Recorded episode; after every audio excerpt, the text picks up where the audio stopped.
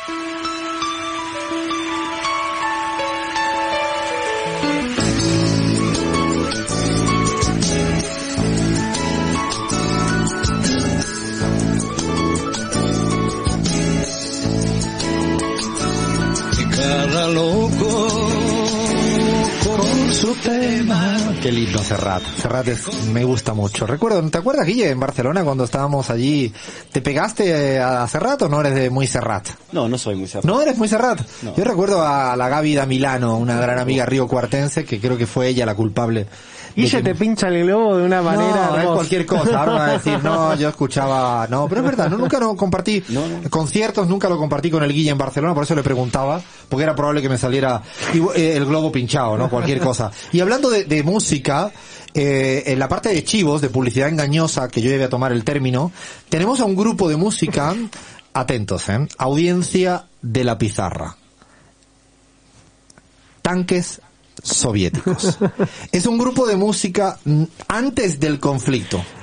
Que eh, el inte- uno de los integrantes, Leandro Álvarez. Sí, Alfredo, sí, sí, sí, no, eh, ¿Le cambiamos el nombre o seguimos con él? y mira, por ahora ¿Hay debate al elu- interior del grupo? Estamos eludiendo la censura porque por lo Sí, menos se llama soviética. exactamente. En Twitter todavía siguen Sí. vivos. Ah. Sí, sí, sí, todavía sí, capaz que en algún momento nos pongan eh, eh, grupo financiado por el gobierno. ¿Cuándo van a tocar la próxima? Yo voy a ir. Bueno, yo to- tocamos la semana pasada en un lugar que se llamaba Moscú encima. No, o sea, pues, que o sea, imagínate ¿cuándo lo tocaste? La semana pasada, la semana pasada ya estaba eh, todo el conflicto abierto. Sí, sí, sí, es más, tocamos No, el día después de la invasión rusa. O sea, el grupo, el grupo de música, hay que decir que esto viene de antes, eh, que integra Lean, es tanques soviéticos, Todos tus tanques soviéticos. todos sus tanques Y soviéticos. pueden escucharlo en Spotify. Pueden escucharlo en Spotify, escúchenlo ah, desde ya. Alguna vez lo hemos pasado acá, de Sí, hecho. sí, sí, sí. Esto es un Eh, chivo, ¿ves? Es un chivo, Este ¿no? es un super chivo. Es un chivazo, está buenísimo. Me da hasta un poco de vergüenza. No, está bien. Yo, a mí lo único que me interesa, lo tenemos que hacer cada semana, es si hay interna para quitar el nombre. Eso. Esto me interesa mucho, es lo que más me interesa. Y bueno, ya que estamos en el mundo soviético, no, no, estamos en ese tema, Bueno, teníamos un especial eh, de, de casi de diferencias, de semejanzas, ¿no? Entre Putin y Zelensky. A ver, cuéntanos, Lean. Así es, Alfredo, si te parece, eh, arrancamos por el menos conocido quizás por nosotros, porque Vladimir Putin hace años que se convirtió en algo así como un icono pop para muchos. Eh, todo el mundo destaca su, su amor por las mascotas, su, eh, su, digamos, su envidiable físico, su estado físico, su pasado en la KGB, pero poco, poco se sabe eh, a día de hoy de Volodymyr Zelensky, que es el presidente actual del sexto presidente de la República eh, de Ucrania desde su independencia. A ver, eh, desde de su infancia Zelensky siempre le gustó el teatro eh, y terminó por convertirse en actor, pero él no estudió actuación, estudió abogacía.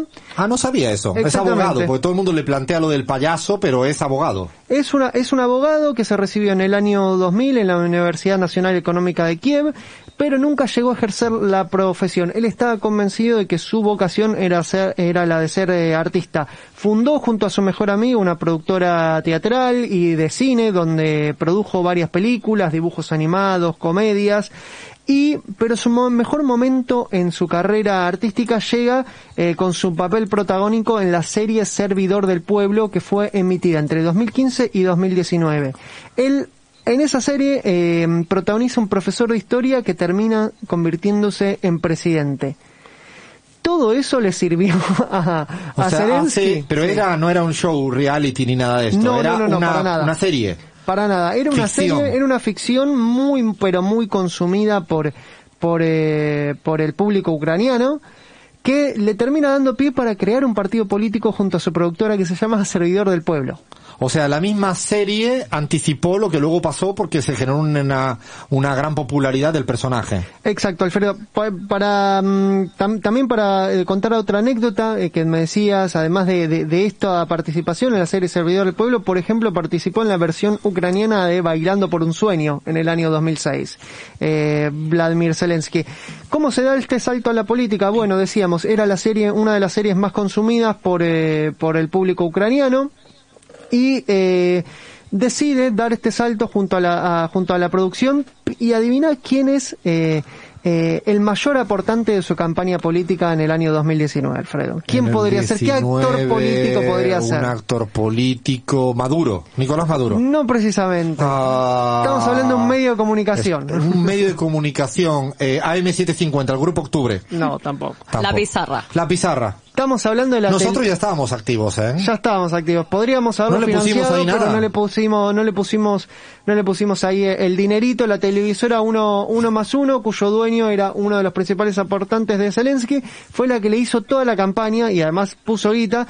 Pero por ejemplo, eh, Incluso el mensaje de Zelensky anunciando que iba a ser eh, candidato presidencial fue opacado por la eh, por la esta emisora de TV eh, opacó perdón opacó al mensaje de fin de año de Petro Poroshenko por ejemplo en un comunicado De- de- ese mensaje nunca nunca existió que era el, el actual presidente en aquel entonces de Ucrania No era importante. no era importante.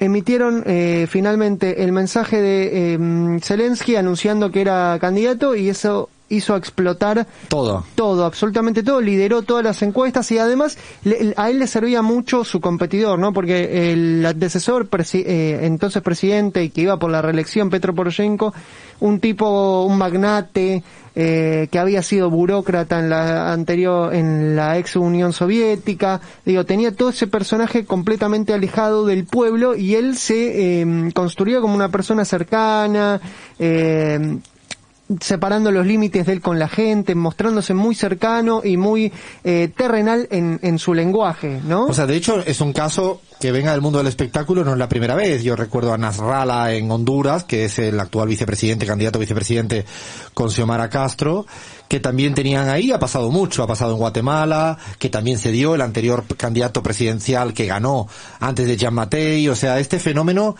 cuidado, pues no es un fenómeno tan, digo, tan extraño en los tiempos que corren de espectacularización de la política. Hablábamos de farandulización de la política y esto terminó siendo, era una joda y quedó, ¿no? La, la presidencia de, de Zelensky. Cuando se habla mucho actualmente de Zelensky, se lo acusa de pro-europeo, con, bueno, obviamente con, con, eh, con razones.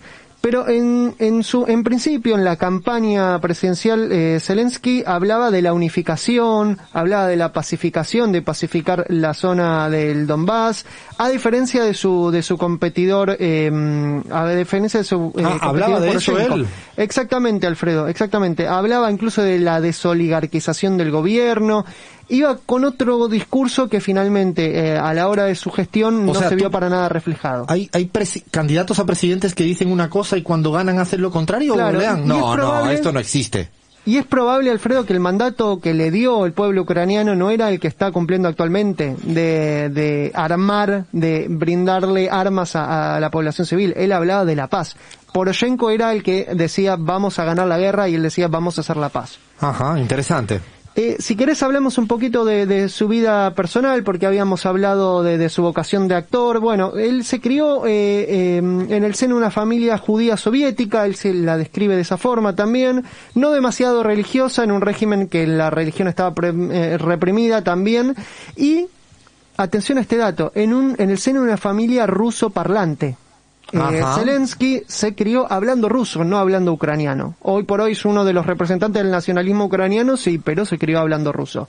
Eh, su padre eh, dirige actualmente un departamento de cibernética y hardware informático en el Instituto de Economía de Krivov Rog. O sea, dicho de otro modo, por, por esto que me dice que su padre dirige, eh, no venía de clase popular. No, no, no, no, para nada. A para diferencia nada. de Putin. A diferencia de Vladimir Putin, que a cuando quieras vamos a... Claro, pero digo a por, como un contraste, ¿no? Hay un Porque claro es un contra- claro contraste contraste. de origen. Y hay un claro contraste también en, en- en la forma de construirse. Digo, Putin se, se- se construye también como un líder por encima, distante quizás, y en cambio Zelensky... Y se sí- construye seguramente una infancia mucho más dura, más hostil, más dura, porque nace prácticamente en plena guerra de Stalingrado, ¿no? Y además, sí, y además eh, Putin, eh, si bien le gusta cantar y eso, no tiene muchas, eh, no, no- no apareció, o sea, su anterior carrera antes de la política no tiene nada que ver con la dimensión artística y este y, y- y esta performance constante a la de que hace hecho, alusión el contraste Zelensky. es que hace taekwondo, por decir algo, ¿no? Exactamente, exactamente, Alfredo. Eh, bueno, mm, por último, estábamos hablando, bueno, de, de- de algunos detalles de su vida. Se casó en 2003 con una arquitecta y guionista, Olena Zelenska, eh, a quien la había conocido en la escuela y con, qui- y con quien también creció en un ambiente de habla rusa. Entonces, a fin de Qué cuentas, llamativo eso, ¿eh? Zelensky es una persona que nació hablando ruso y bueno, finalmente se fue adaptando a la realidad ucraniana que es eh, que te obliga, ¿no? A terminar hablando ucraniano si quieres llegar a la capital de Kiev. No digo que sea como Piñera, que se cambió de equipo de fútbol, pero algo extraño ahí pasó, no, no, algo, digo, no digo que lo haya hecho de manera frívola, porque a veces estas cosas, eh, Sí, la misma coyuntura, la coyuntura y uno puede tener también incluso de orígenes de hablar ruso, pero acaba en otra posición. Si te parece, hablamos ahora un poquito de, de Vladimir Putin, el personaje del cual ya todos hablan, pero nadie sabe bien de dónde viene en, ra- en realidad. Como bien vos ¿Cómo se decías, pronuncia? ¿Putin o Putin? Vladimir Putin.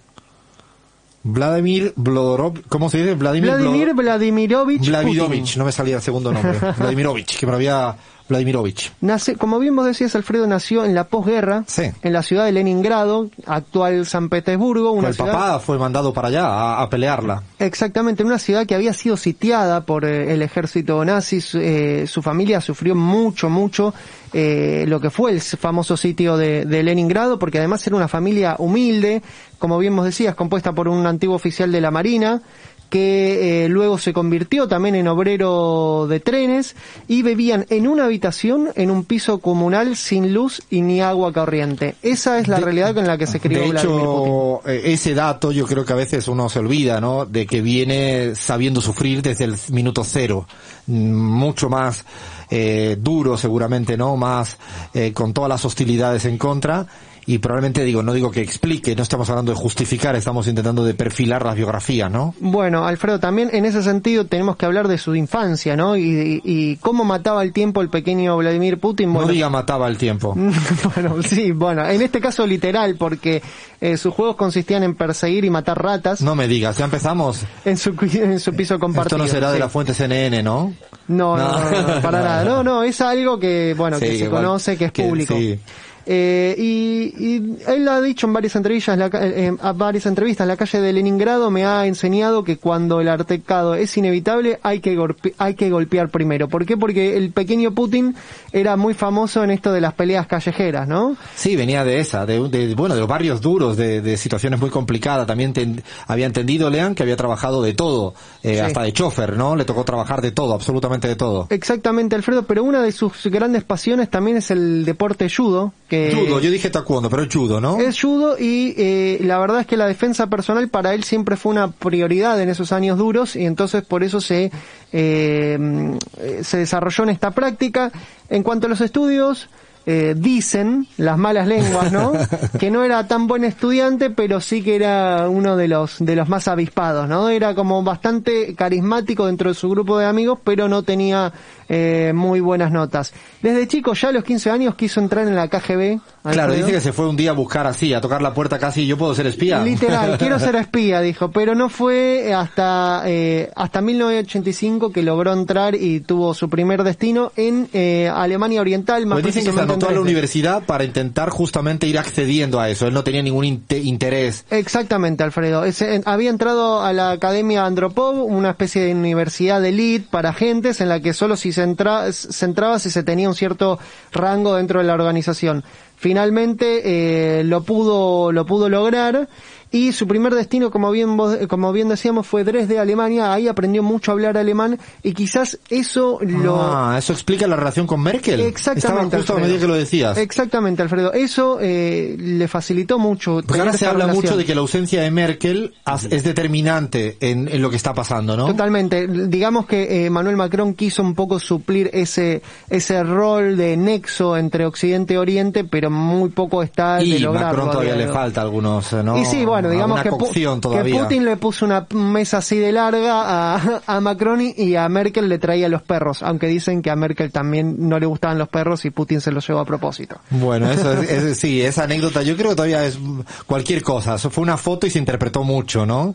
Y las fotos en estática dicen cualquier cosa. Ahora sí, para, para cerrar el, el tema este comparativa, que ya ven que nada tiene que ver el uno con el otro, el otro con el uno.